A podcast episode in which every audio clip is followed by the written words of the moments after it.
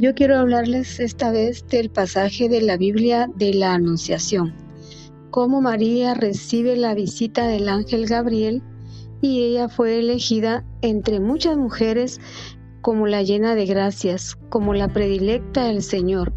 María, hija de San Joaquín y Santa Ana, ella recibe la visita del ángel Gabriel y le dice que ella va a ser la madre de Jesús y ella se queda sorprendida y asustada porque le dice, ¿cómo yo voy a dar a luz un hijo si yo no he conocido varón? Pero el ángel le anuncia que ella ha sido la elegida y ella dice, hágase en mí la voluntad de nuestro Padre. Ahí mismo el ángel le anuncia que su prima Isabel está esperando un bebé. Isabel es una mujer de avanzada edad. Ella era estéril. Isabel da a luz a Juan el Bautista, primo de Jesús, y María se dirige a visitarla y cuando llega, Isabel está embarazada y ella le dice, ¿cómo es que yo merezco tal visita, la madre de mi Señor? Y en eso se presenta un movimiento muy fuerte en su vientre y es la alegría del bebé que ella tiene y la visita de María.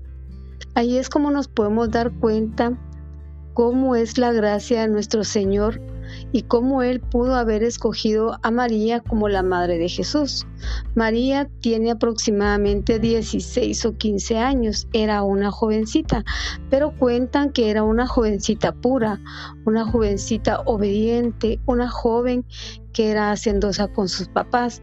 También sus papás ya eran muy mayores. Y esto también nos deja como mensaje la obediencia, la humildad, y ante todo ese amor que Jesús también ella le dio para traerlo a este mundo. Luego vemos cómo ella vive con San José, pero él es un hombre humilde y trabajador y también no cuenta nada de que María no está embarazada de él, porque en ese tiempo las mujeres que resultaban embarazadas y no estaban casadas eran castigadas. Entonces José también aceptó que ella estuviera embarazada y también recibió la visita de un ángel, ¿verdad? Quien le dijo que María iba a concebir un hijo por obra del Espíritu Santo. Y ahí podemos ver nuevamente el amor y la humildad y sobre todo la gracia de nuestro Señor para nosotros.